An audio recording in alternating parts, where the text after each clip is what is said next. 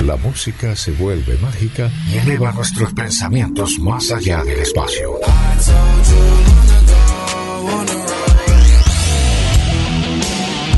La música no conoce fronteras. Y aquí es la protagonista.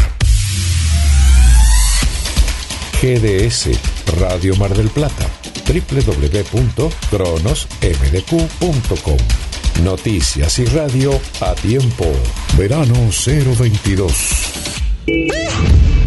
El ritmo de la ciudad cambia, los sonidos merman, pero la radio aumenta su presencia. GDS Radio Mar del Plata, www.cronosmdq.com. Noticias y radio a tiempo. Summer 022. Noches únicas. Seguimos en contacto. WhatsApp al 2234 2466 46. Contacto arroba gdsradio.com. Verano 022. GDS, siempre en movimiento.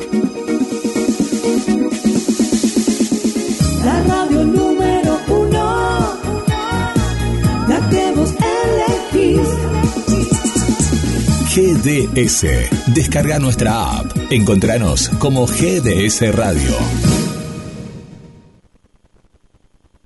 Únete a el equipo de GDS Radio HD 223 448 4637. Somos un equipo.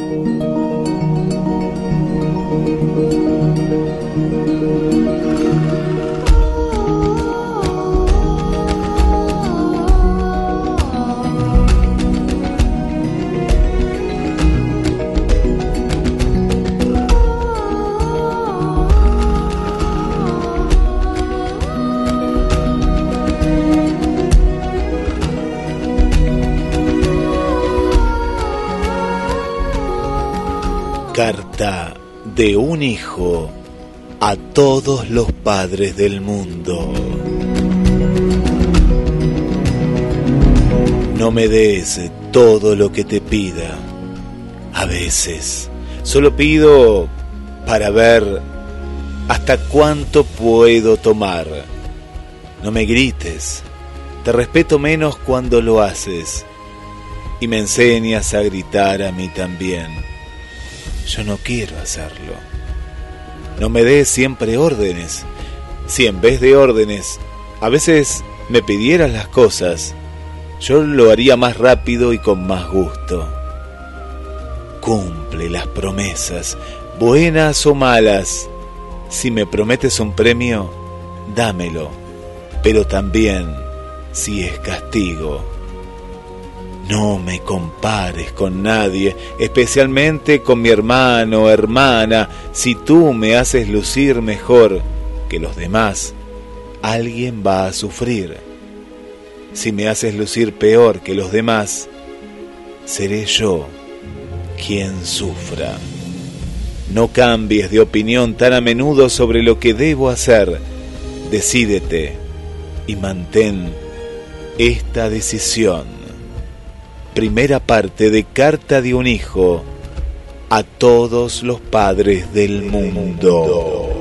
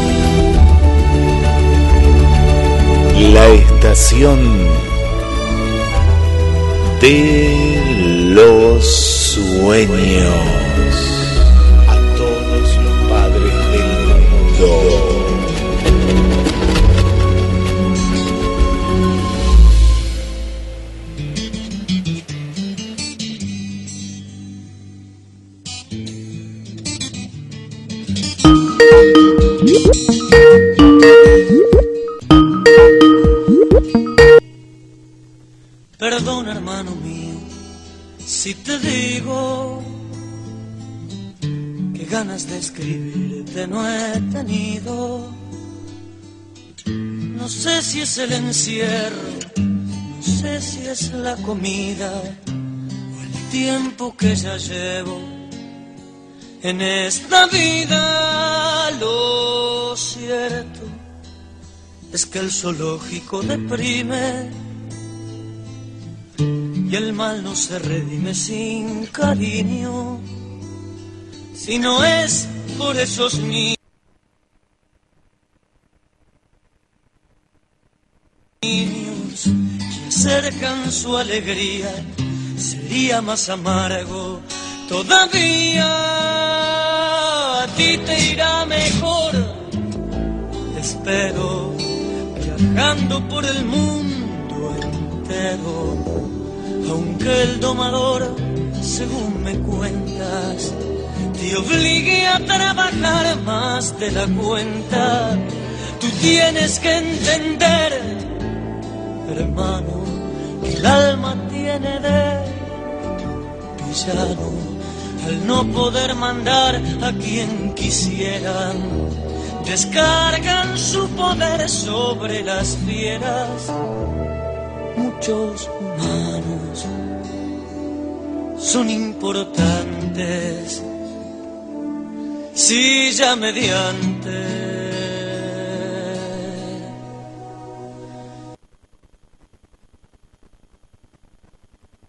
látigo en mano pero volviendo a mí nada ha cambiado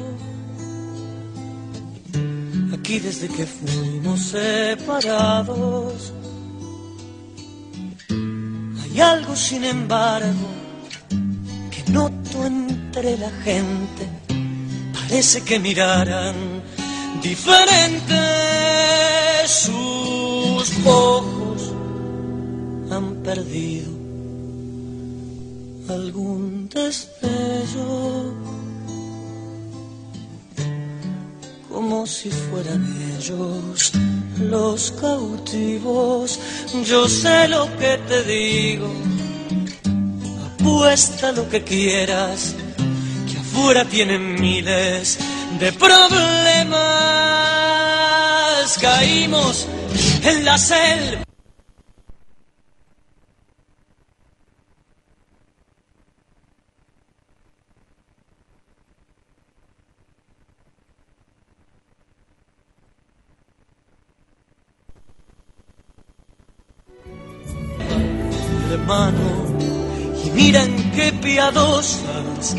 manos. Su aire está viciado de humo y muerte. Y quien anticipar puede su suerte, volver a la naturaleza sería su mayor riqueza. Allí podrán amarse libremente y no hay ningún zoológico de gente. Cuídate, hermano. Yo no sé cuándo, pero ese día viene llegando.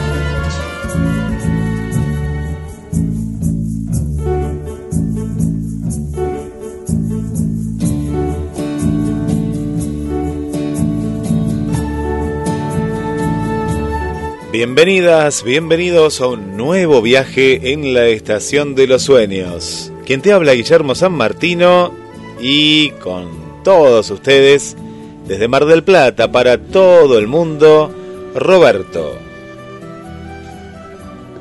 ¿Qué tal? Buenas noches. ¿Qué tal Guillermo? ¿Cómo andás? Muy bien, en una una noche lluviosa, estas noches de, de verano con mucho, mucho calor y bueno, nos va a acompañar, ¿eh? nos va a acompañar para toda la gente, amigas y amigos que nos están escuchando desde Mar del Plata. Desde diferentes lugares también los abrazamos y con muchas, pero muchas notas eh, interesantes. Y una en particular, viste que venimos analizando eh, cómo va cambiando ¿no? el, calentamiento global, el hombre que avanza en la naturaleza, sobre la naturaleza y cómo van cambiando ciertos hábitos, tanto el ecosistema como, bueno, todo, todo, ¿no? Todo lo que eh, conforma plantas, animales. Y en este caso nos vamos a quedar con los pájaros. Y esto es algo muy curioso porque vos que has escuchado muchos pájaros, eh, tienen acordes eh, melodiosos, ¿no? Algunos más, otros menos, más variados, menos variados. Pero en este caso, la banda sonora de las aves parece ser que cada vez es más simple, es más monocorde. Uno se dará cuenta de eso que si van cambiando o no. ¿Qué, ¿Qué te parece, Roberto? A simple oído sería en este caso. Sí, o sea, depende de cada pájaro, depende si es un canario, si es, este, no sé, un jilguero, un cabecita negra. Mayormente tienen un canto similar a través del tiempo, y por supuesto, si es un jilguero campeón va a tener mejor canto que otro jilguero que no es tan bueno. Pero yo no me he dado cuenta que las aves van cambiando de canto, no sé si por el clima o, qué sé yo por qué, pero no me di cuenta de eso, realmente no. Bueno, no, porque aparte hay que hacer un estudio un poquito más exhaustivo, un, estudio más minucioso. Eh, la cuestión es que sí, la ciencia pues justamente han estudiado, han escuchado. Ahora, vamos a escuchar un canto en particular, ¿no? Eh, en el cual hay varios, ¿no? no es solo el canto de un pájaro, sino de otros. Y es como que está todo en lo mismo tono, ¿no? Está todo, todo muy parecido, todo muy igual. Y, y uno se pregunta, ¿no? Los científicos también, ¿qué, qué es lo que ha, qué es lo que ha ocurrido? ¿Por qué sucede esto? Eh, ¿Por qué el paisaje sonoro, como le llaman los científicos, ha cambiado? Bueno, ahí vamos a escuchar, a ver como, como en manera de, de, ejemplo, vamos a escuchar un pájaro y ahí vamos a entrar en comunicación. A ver, vamos a entrar en ahondar qué es lo que está sucediendo.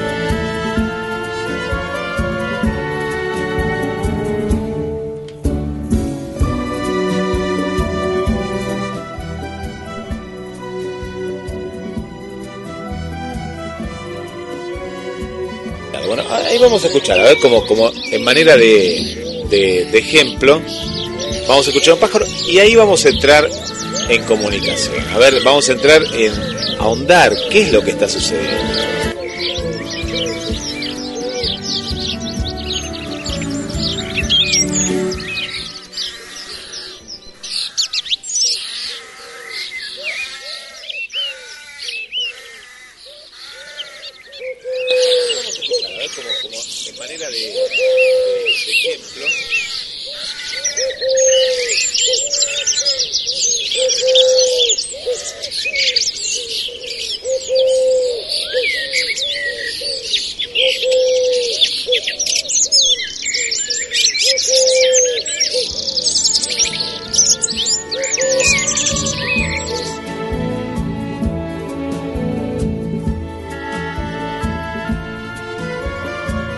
Habrán escuchado eh, varios pájaros, algunos que están más en la naturaleza los van a identificar.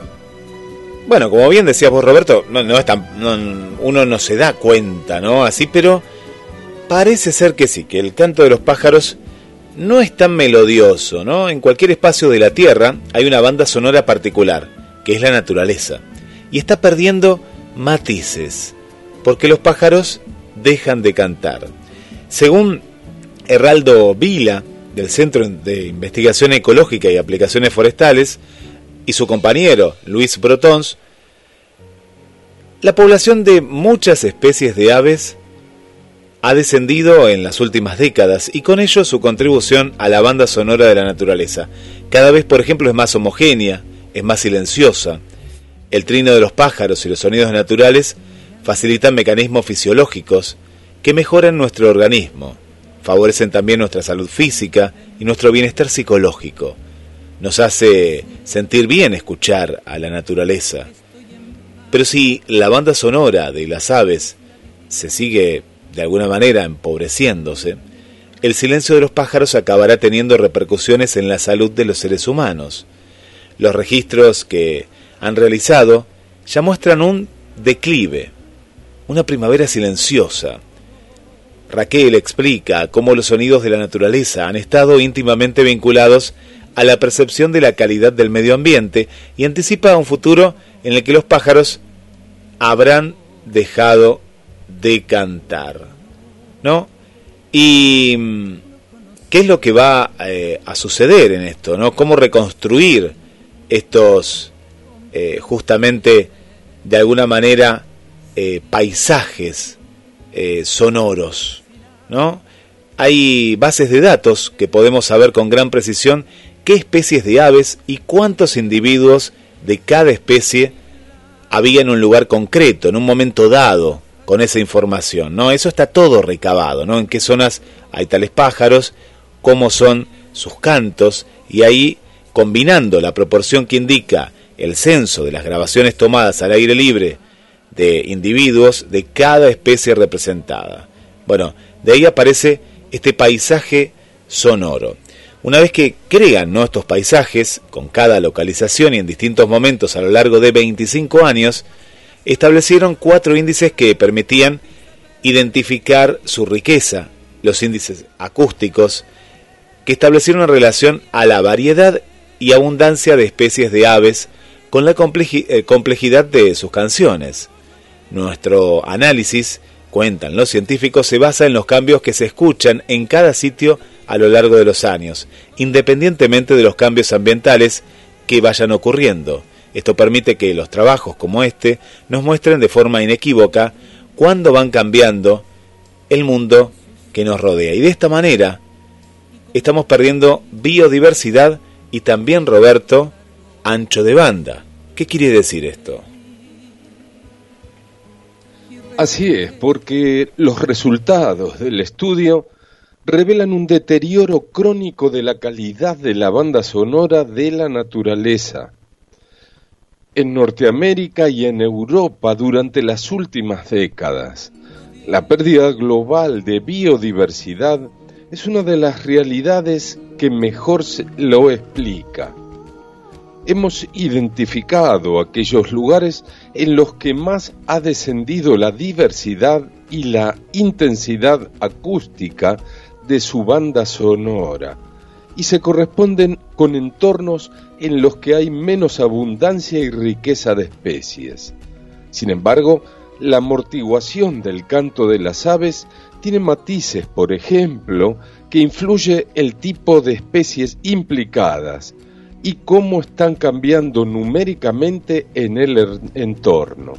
Por ejemplo, la pérdida de una especie como el mosquitero musical que entorna un canto rico e intrincado probablemente tenga un mayor impacto en la complejidad del paisaje sonoro que la pérdida de una especie de córvido o gaviota, siempre más monótonos y estridentes. Así que el modo en que afecte a la banda sonora de la naturaleza dependerá también de la cantidad de mosquiteros musicales que haya en el lugar, y de los cuales sean las otras especies que comparten ese rincón del mundo. Y a ese rincón vamos, al rincón justamente en el cual se centra exclusivamente el estudio en las aves y sin embargo la reducción de otros grupos biológicos con gran probabilidad también está empobreciendo la banda sonora de toda la naturaleza. Añadamos el deterioro, el aumento constante y generalizado del ruido producido por nosotros, los seres humanos, y otros contaminantes sensoriales que sirven como pantalla al sonido natural. Diferentes estudios muestran que las aves se ven forzadas a reducir su canto cuando la actividad humana se intensifica. El confinamiento causado por el COVID-19 fue una pequeña oportunidad para comprobar que, cuando nuestra actividad disminuye, las aves urbanas vuelven a cantar, como si la ausencia de humanos comportara un ambiente más natural. Y es cierto esto, ¿no? Tuvimos una oportunidad en el 2020 por, por la pandemia mundial y, y se veían más pájaros, se veían otro tipo de especies también en, lugares donde eh, eran solo de nosotros, ¿no? Era como que fue, fue avanzando la naturaleza en todo, en todo sentido.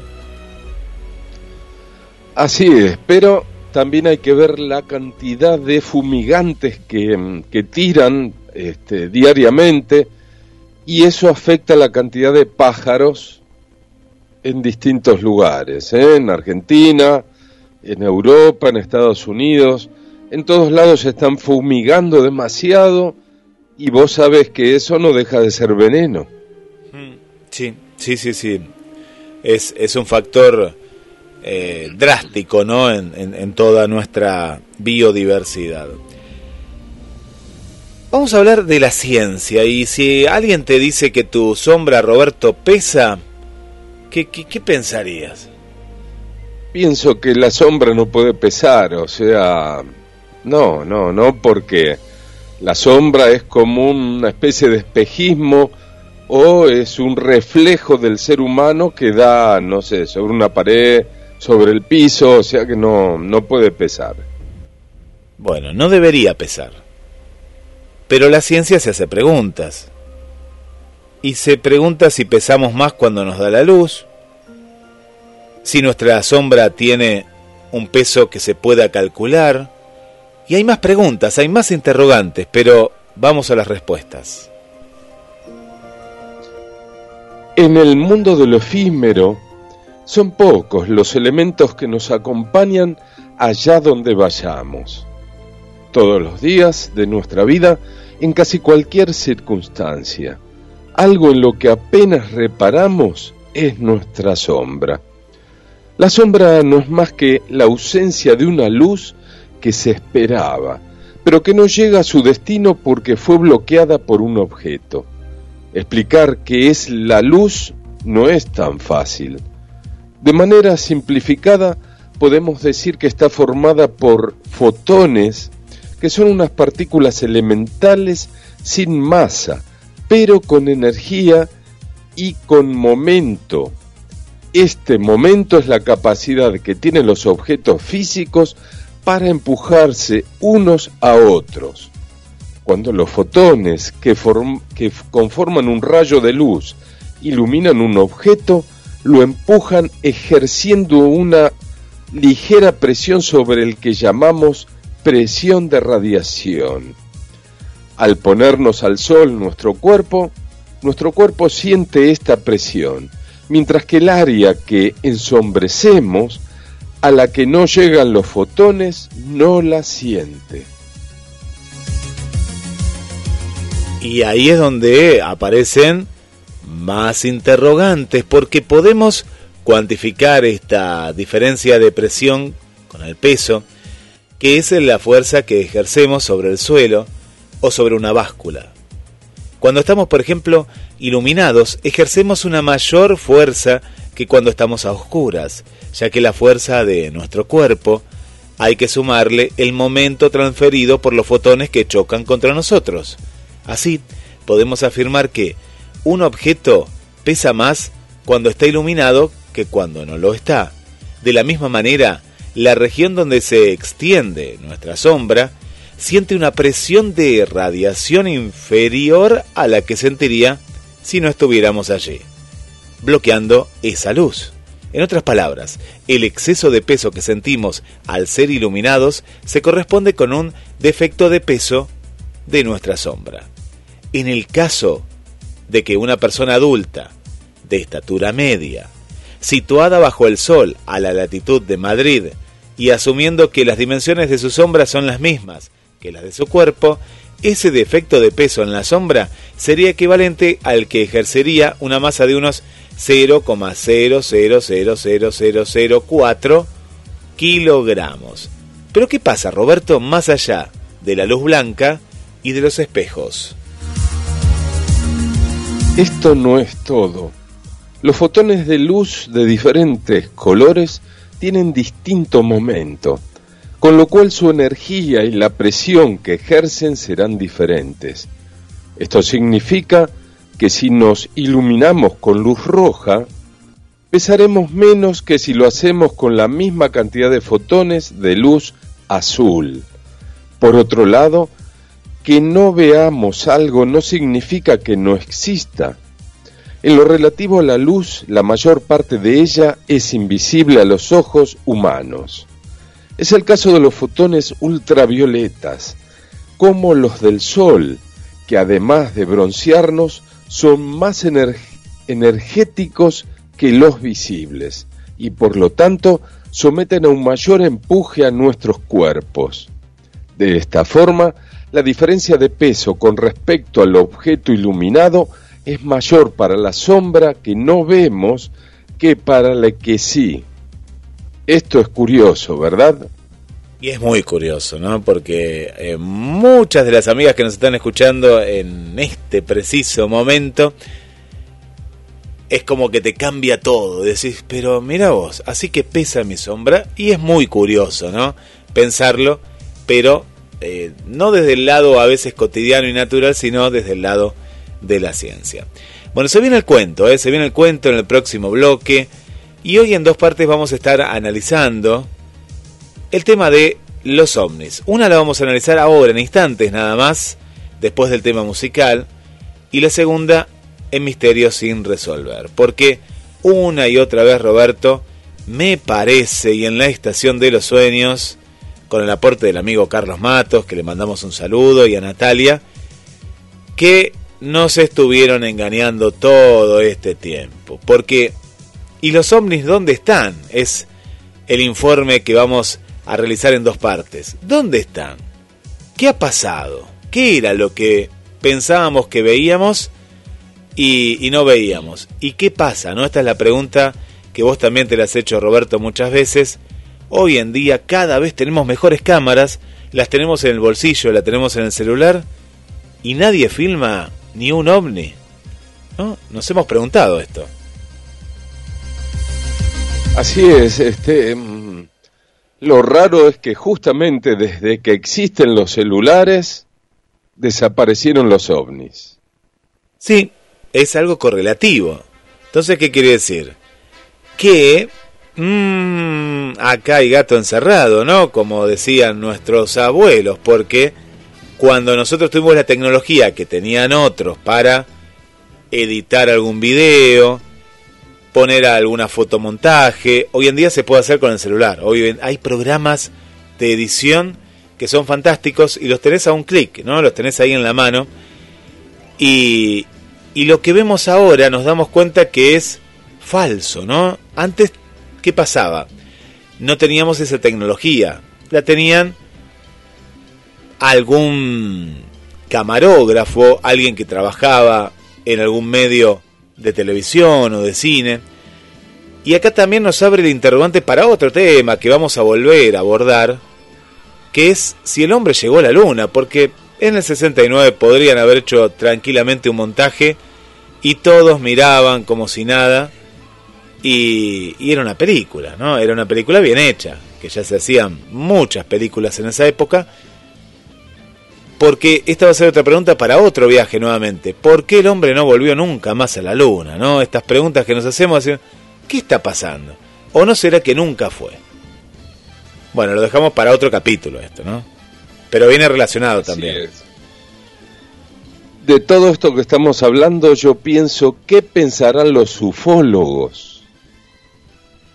Y el fanático quiere creer, ¿no? A toda costa quiere creer y, quiere alimentar ¿no? su fanatismo porque si no, no tiene... Vamos a una persona que la única razón en la vida siempre fue el estudio de la ufología, de objetos voladores no identificados.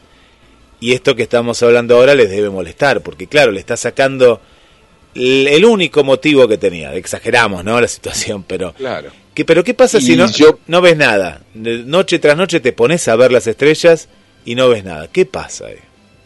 Yo pienso también Fabio Serpa que tuvo varios encuentros. Bueno, ya él no existe, pero mm, ¿qué habrá pensado, no?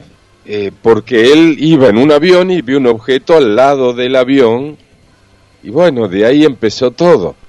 En la Argentina, sí, fue uno de los, de los precursores y después a lo largo de, diferentes países los hay Pero también han desaparecido esos gurús, ¿eh? esos, esos gurús de, de la década del 70, del 80. Fíjate que hay oleadas, ¿no? Bueno, ni que hablar antes, ¿no? Porque si nos vamos antes, hay, hay como, como más todavía. Pero es decir, cuando la...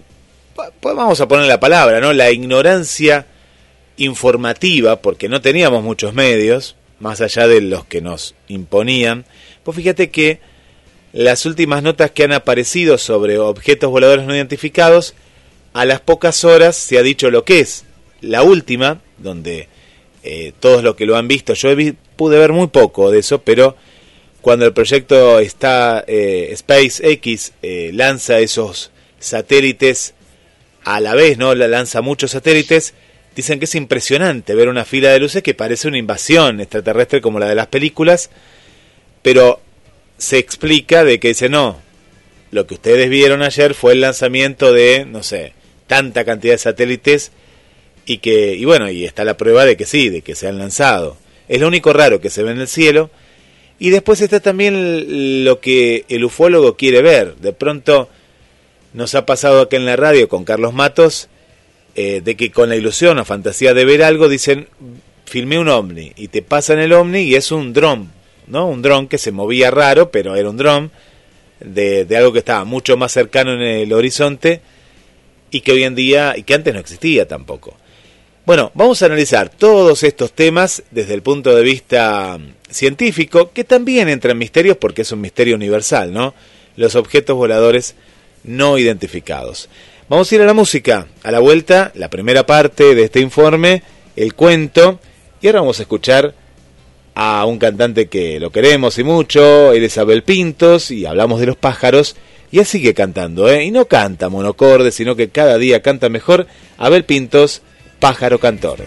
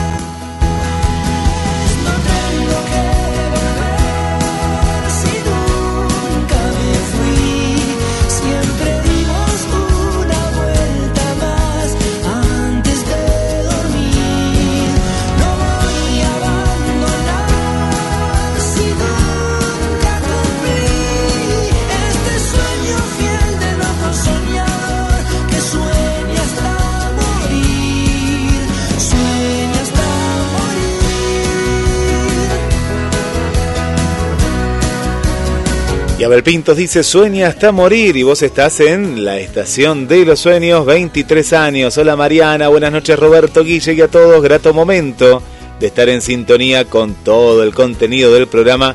Excelente y muy buena compañía. Gracias Mariana, un beso muy grande. Y les recordamos que todas las noticias de la Estación de los Sueños principalmente están en www.gdsnoticias.com. Ahí están todas las noticias interesantes. Hola Luz, hola Roberto y Guille. Saludarlos con mucho cariño, que sea un lindo programa. La Estación de los Sueños junto a toda la audiencia. Muchas gracias. Y María Vanessa, hola Guille, hola Roberto, ya en sintonía esperando otro maravilloso viaje.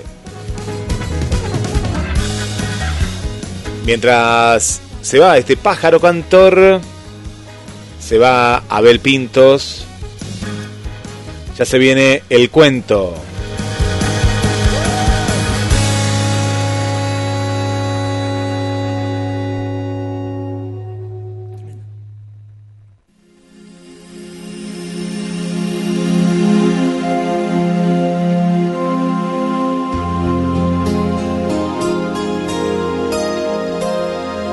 Y nos preguntamos, ¿y los ovnis dónde están? Todos los objetos responden igual a la presión de la radiación, independientemente de sus propiedades.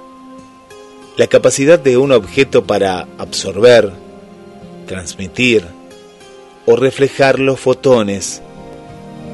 ¿Qué es lo que sucede?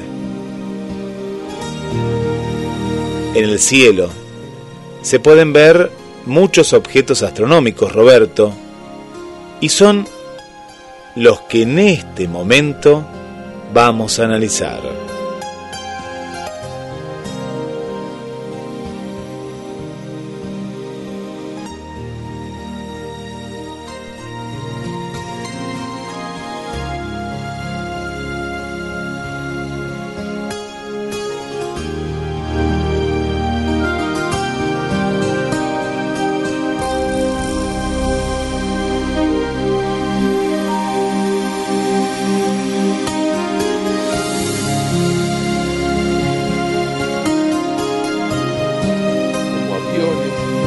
Satélites, globos sondas y fenómenos atmosféricos como parhelios.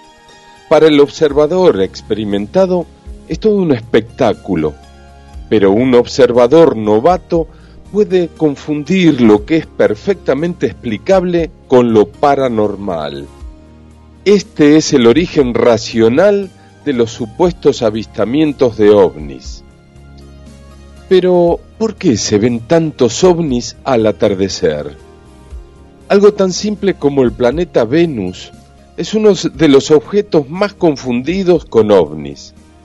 Es visible estos días a simple vista, justo al anochecer, junto a Júpiter, y aparece al final del día como el astro más brillante del cielo, solo superado por la luna.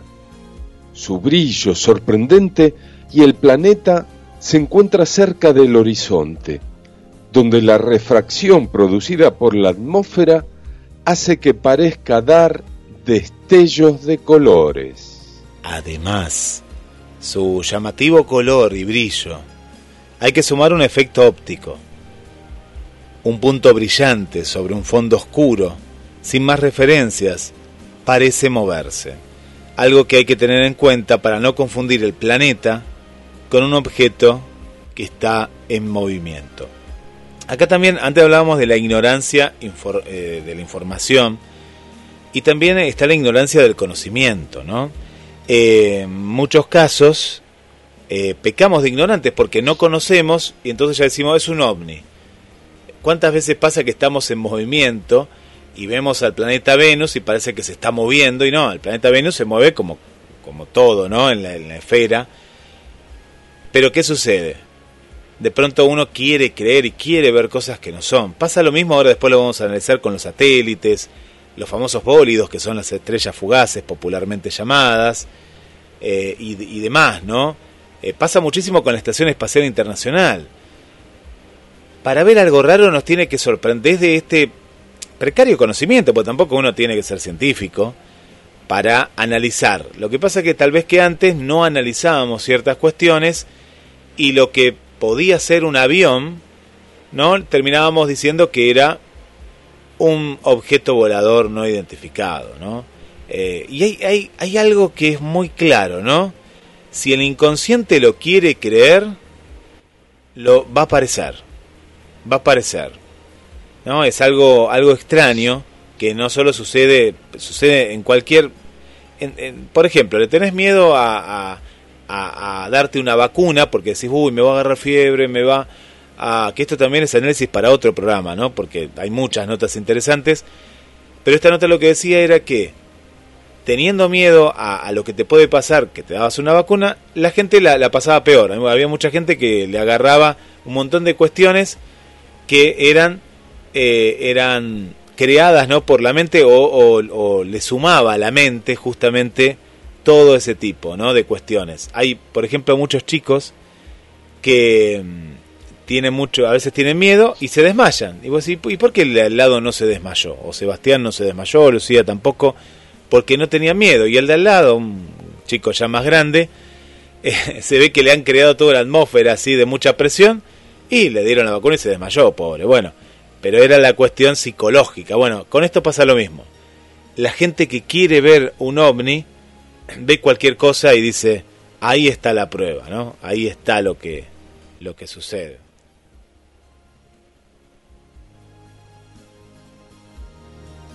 Y el tema, Guillermo, em, por ejemplo, de, de Aldrin, o sea, la persona que llegó a la luna y en cierto momento le dijeron, él dijo, estoy viendo algo. Le cortaron el sonido desde la NASA y bueno, quedó todo en la nada, pero él había visto unos seres a lo lejos eh, y bueno, quedó todo en la nada. Este, ¿Qué opinas de eso? Eh, claro, yo lo de los seres no, no, no sabía. Sí algo que habían fotografiado en su momento. Eh, pero yo no sé si él después cuando bajó lo contó, ¿no? Contó todo eso. Lo que pasa es que todo está como tan difuso, ¿no? Y ahí aparece el tema de, de, lo que se llama la, la, conspiración y todo eso. Uy, pero estarán conspirando con esto, con lo otro.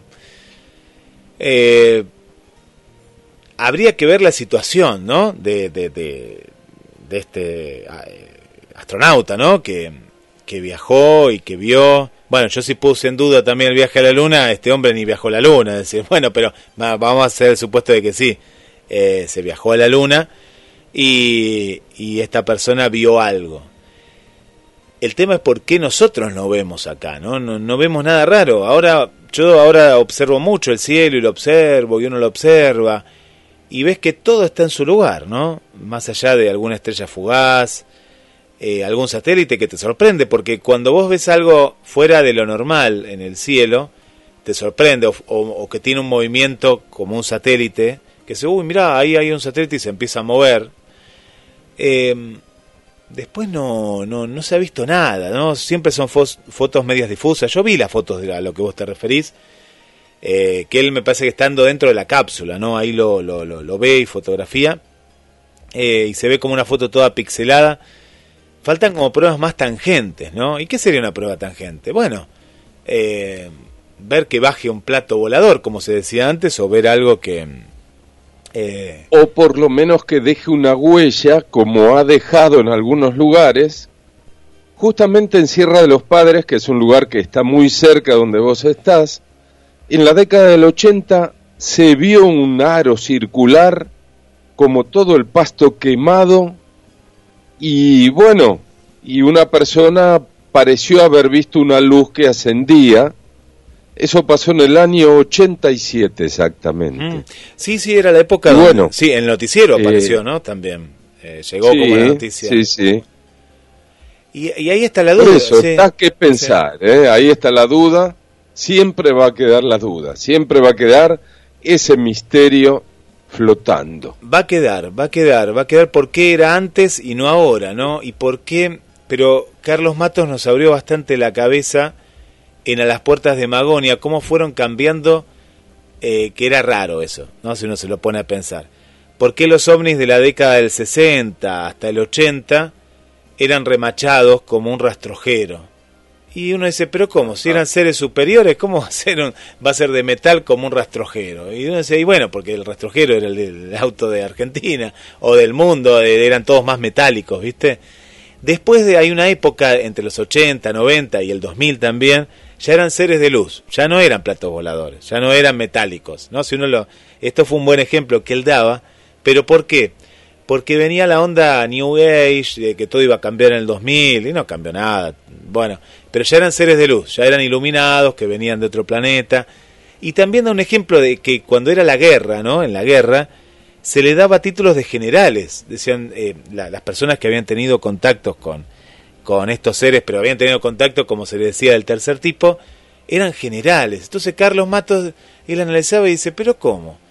Tienen los mismos cargos que en, la, que en el ser, los seres humanos, ¿no? Que dicen generales, tenientes. Y después ya se quitó también eso, ¿no? De ponerle, decía, no, me vino a visitar un general de Venus. Bueno, y así, no sé. Bueno, da para hablar, como decís, da para debatir. Lo vamos a analizar hoy en el programa un poco más, hoy desde el lado del, de esta duda, ¿no? Porque hoy estamos en el 2022 y todavía no vemos nada, ¿no? Vamos a hablar de naves espaciales, pero en este planeta. Vamos a hablar de, un montón de cuestiones que, que son muy interesantes y que me parece que la clave está en aprender astronomía, ¿no? aprender a leer el cielo y, ahí empezás a descartar tanto que te quedas con algo o alguna cosa que te puede llegar a sorprender. Pero bueno, lo vamos a estar analizando porque mm, llegó el momento del cuento, ¿eh? este momento tan especial que vos estás esperando del otro lado y mando también un saludo para Cristina, gracias por estar también del otro lado, desde desde Cali, Colombia. Y cuéntenos, ¿eh? mira si Cristina, vos que estás ahí, viste un plato volador remachado como un rastrojero. O viste, eh, viste algo especial, ¿no? Y nos tenés que contar, ¿eh? pero nos tenés que mostrar la foto, ¿no? Bueno, lo mismo para Gaby. Hola Gaby, ¿cómo estás? ¿Bien? Bueno, eh, Gabriela, ¿eh? Gabriela. ¿Será así? Mira si Gabriela sacó una foto y nos muestra y ahí ahí refuta todo lo que dijimos hasta ahora, ¿no? Pero queremos ver una foto, queremos ver una, una fotografía. Le mandamos un beso para Gladys, buenas noches Roberto y Guille. Me detuve en la estación de los sueños, siempre con notas muy curiosas, hermosas voces de ambos, cariños. Gracias Gladys por, por estar también en la compañía. Y lo mismo te sumamos a vos, ¿eh? Sumamos también a Susi. Hola Susi, ¿cómo estás? Hola Mirta desde Santa Fe también, bienvenida. Hola Silvia. Hola Vero, acá desde Mar del Plata. Gracias, gracias por estar ahí. Y llegó el momento del cuento en la estación de los sueños.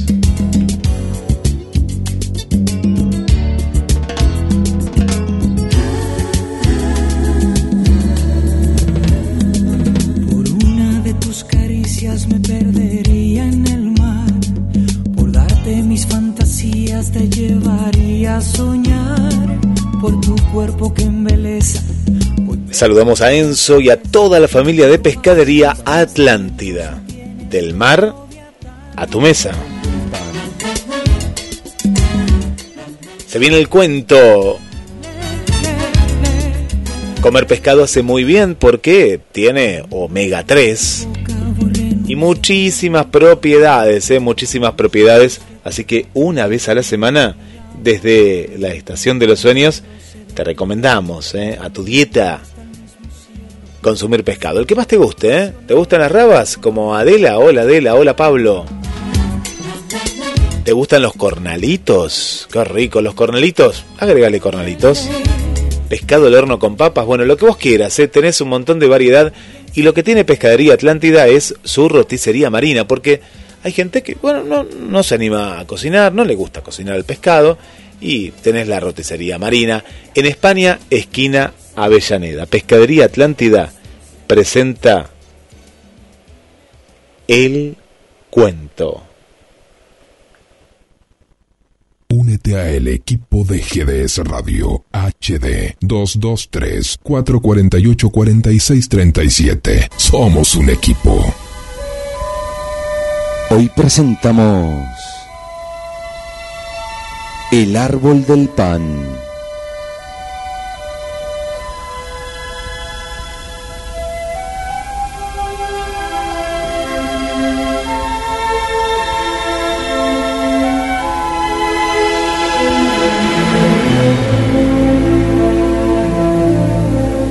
En una choza, cerca del bosque, vivía un anciano con su hijo, su criado y su perro. Vivían humildemente y nadie se interesaba en ellos, pero eran amados por Dios.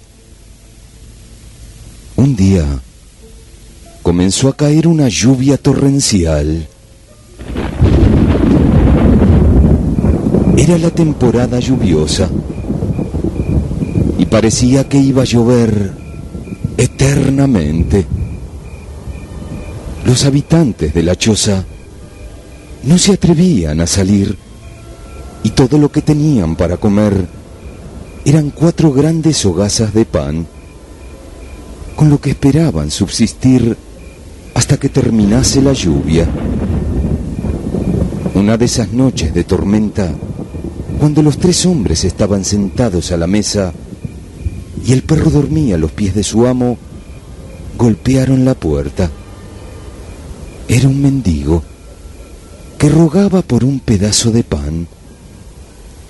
El viejo abrió el arca donde guardaba el pan y sin un instante de duda le dijo a su criado, Dale a ese hombre mi pan, es más desgraciado que yo porque ni siquiera tiene techo que lo proteja. Dios velará por nosotros. Con pocas ganas, el criado le entregó el pan al mendigo, que se alejó entre bendiciones. Pasaron siete días de lluvia sin que amainara la tormenta, y otra vez apareció el mendigo, miserable y hambriento. Dale tu pan, dijo el anciano a su criado.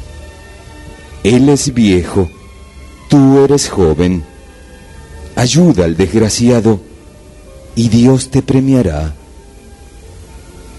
Con más alegría de la que tenía cuando entregó el pan de su amo, el criado dio su pan al mendigo, pero la lluvia no cesaba, y cuando transcurridos siete días, el vagabundo volvió a golpear la puerta de la choza. Sus habitantes se encontraban en gran desolación y desamparo. Sin embargo, el anciano tuvo fuerzas para tomar una triste resolución. Dale a este hombre el pan de mi hijo y demos gracias a Dios que permite que un niño tan pequeño aprenda cómo ayudar al prójimo. Pasaron otros siete días de angustia y nuevamente se presentó el mendigo, hambriento y desesperado. No nos queda más pan que el del perro, dijo el noble señor. Bendito sea Dios, que nos permite aliviar con algo el hambre de nuestro hermano. Es justo que se sacrifique ahora el animal aunque no pueda gozar de su buena obra. Y cuando el servidor estaba entregando la hogaza de pan al mendigo, sucedió el milagro. Los sucios ropajes cayeron y una luz resplandeciente lo envolvió. Y en lugar de un viejo cansado y miserable, apareció un ángel en su eterna fuerza y juventud. El ángel entregó al criado una semilla del tamaño de una almendra y le dijo, que tu Señor la siembre, crecerá un árbol y sus frutos darán alimento. Quienes socorren al necesitado están bajo la protección de Dios. Cuando el criado relató lo que había sucedido, el anciano y su hijo corrieron a la puerta, pero ya nada vieron. Sin embargo, la semilla estaba ahí y las grandes lluvias habían terminado. El anciano sembró la semilla en lo alto de una colina, agradeciendo y adorando a Dios. Una lluvia cálida y bienhechora humedeció la tierra cuando fue necesario. Un tallo duro creció, subiendo recto hasta formar un fuerte tronco. Y entre las ramas del árbol aparecieron cuatro grandes frutos que parecían cuatro panes blandos y sabrosos.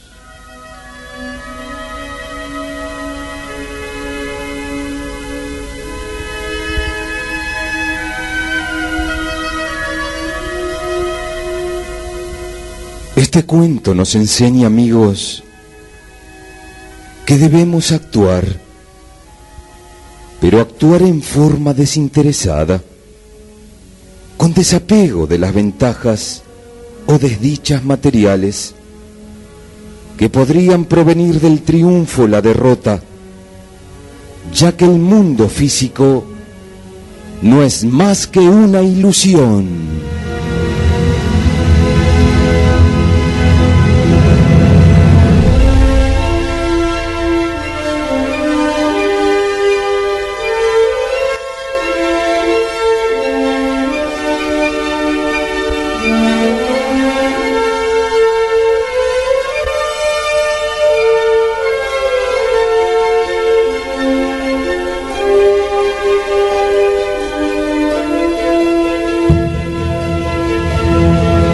Hasta la próxima, amigos.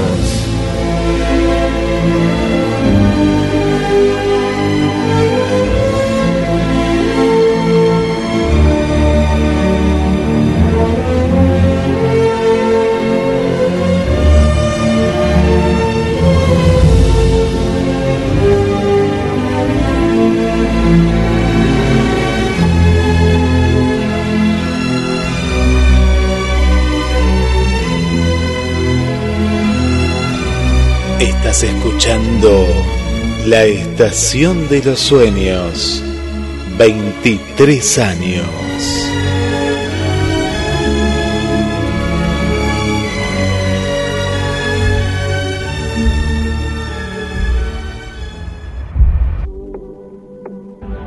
Buenos días, lo reconozco, hace mucho tiempo no te escribía. Quizá por pena, tal vez orgullo o cobardía. Pero hoy me levanté pensando en ti, pensando en ti. Buenos días, te escribo esto mientras el desayuno se enfría. Cuéntame todo que tanto has hecho que de tu vida. Y es que me levanté pensando en ti. Pensando en ti. Hoy salí en el viejo Mustang que tanto te gusta. Ventanas abajo, te ha costado trabajo estar sin ti. Yo te espero aquí, otra noche en el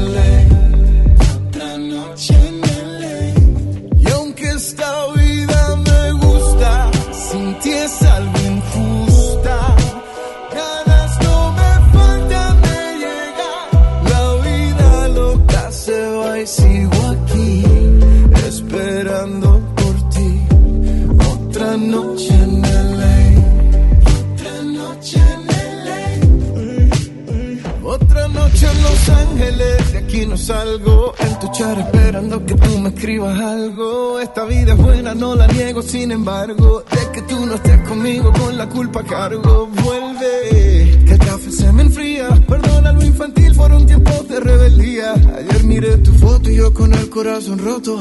Porque en la foto de vuestra yo se suponía. Cuando te vuelva a ver. Si vienes a mi cumpleaños te guardo pastel. Si pasas por la Melrose me verás con un cartel Que te dice vuelve a casa Yo no soy aquel que te dejaba la cena servida. Por el contrario yo te hago la comida. Quise hacer algo diferente hoy. Guardé el Rolls Royce, yeah. Hoy salí en el viejo Mustang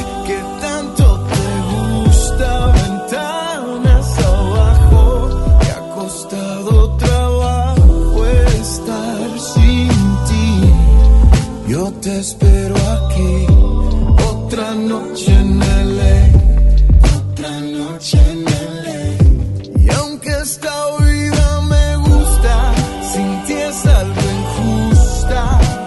Ganas no me faltan de llegar, la vida loca se va y sigo aquí esperando por ti. Otra noche en LA.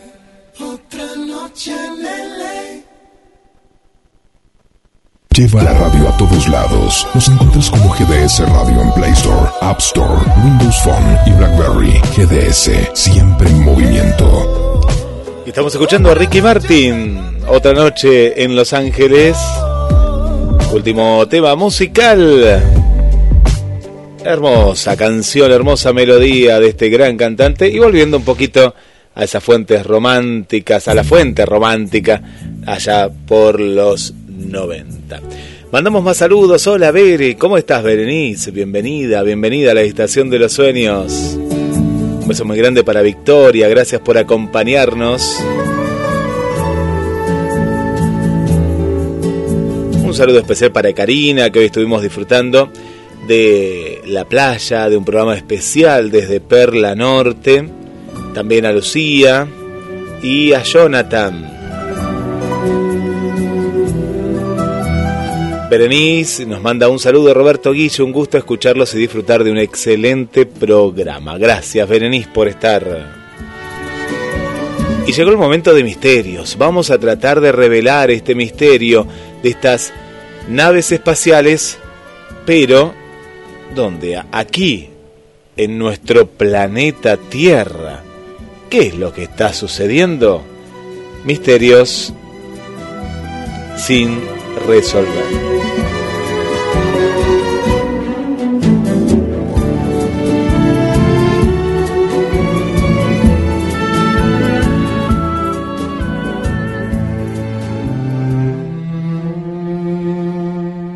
Alrededor de la Tierra hay una gran red de satélites artificiales que se pueden ver poco después del anochecer o poco antes del amanecer.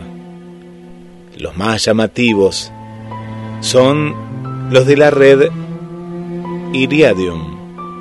Durante un flash muy rápido, llegan a ser los puntos más brillantes del cielo, más incluso que Venus.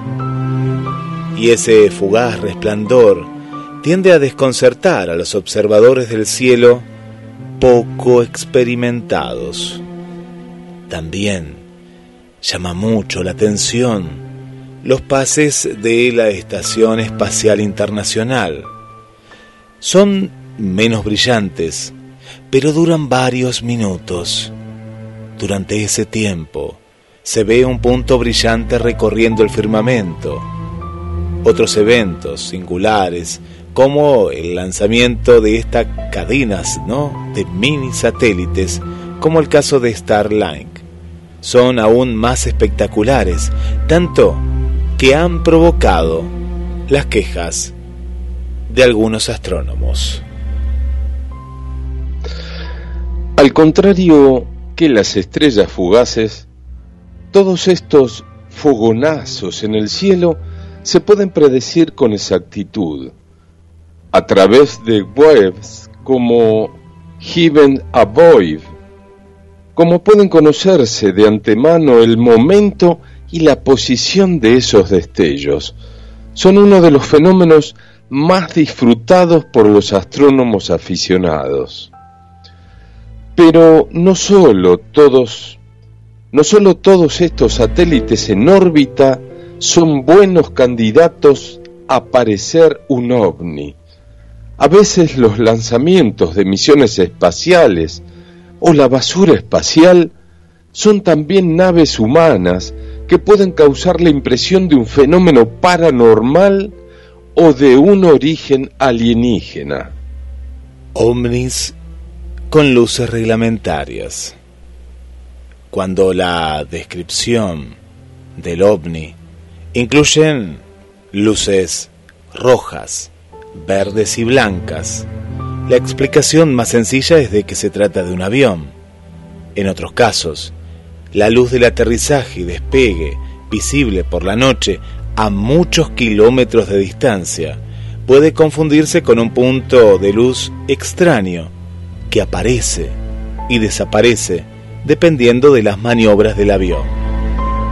También, al anochecer o amanecer, los aviones en ruta pueden reflejar la luz del sol, generando una curiosa luz que se mueve. Y si añadimos la estela que dejan los motores, este fenómeno es fácilmente confundible con algo extraño, aunque en realidad todo es perfectamente explicable. Espejismos, nubes y globos de colores. Algunos fenómenos ópticos atmosféricos sorprendentes pueden ser también confundidos y catalogados como ovnis. Los más espectaculares y raros son los espejismos, debido a la diferencia de temperatura entre diferentes capas de aire. Pueden mostrar objetos flotando sobre el horizonte y cosas muy extrañas. Algo más frecuentes son los partelios, en los que se ven tres soles en el cielo, o los halos como un círculo de luz alrededor de la luna.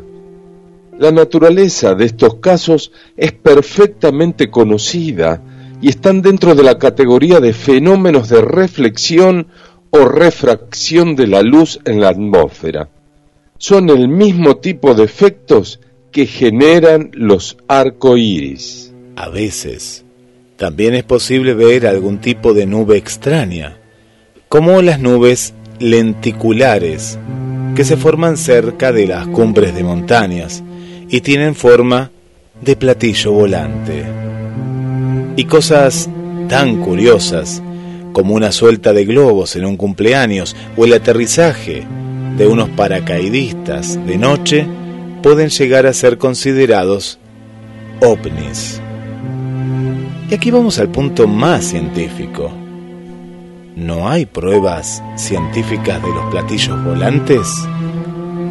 Desde que nació el mito del platillo como el primer presunto avistamiento en 1947, no hay más pruebas de los ovnis que fotos borrosas y testimonios personales. Ninguna puede acreditarse como prueba científica, ni siquiera los videos de la Marina de Estados Unidos aportados como prueba del fenómeno en el año 2017. Pasan el análisis escéptico, que encuentra una explicación evidente en un globo sonda meteorológico y un avión. Además paradójicamente en la década en la que más cámaras hay en todo el mundo, apenas han surgido nuevas fotos de candidatos a ovnis entre los aficionados.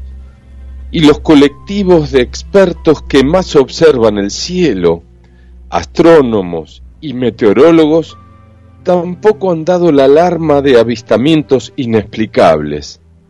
Nada parece indicar que haya algo misterioso ahí fuera. Lo que sí sabemos es que en el cielo podemos observar gran cantidad de vistosos fenómenos entre los que podemos encontrar algunos de los más sobrecogedores de la naturaleza. Las pruebas están, pero el misterio sigue. Al estilo de. Al estilo de. UFO Queen. UFO Queen. El expreso musical.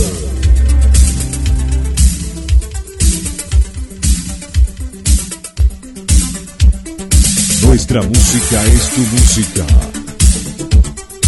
Solo lo mejor. UFO Queen. El expreso.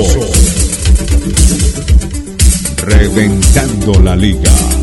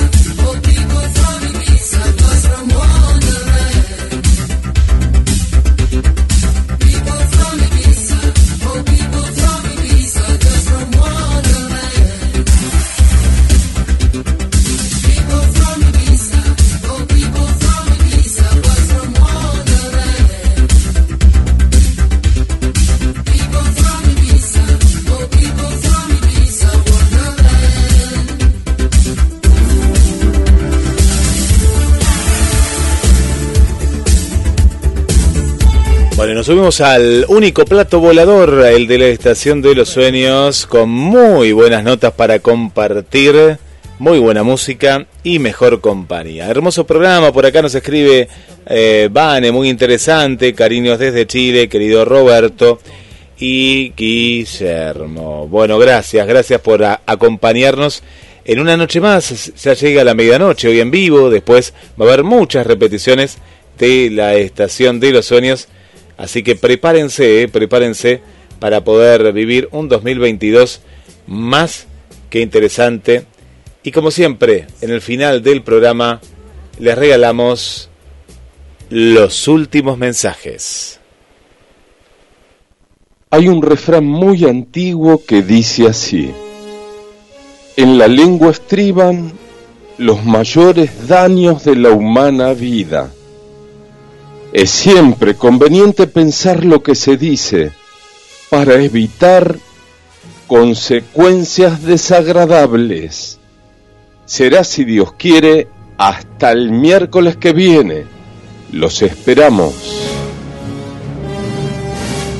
Les comparto el mensaje final.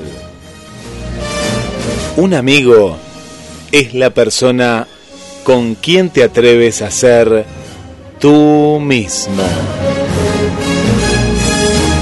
Muchas gracias y hasta la semana que viene.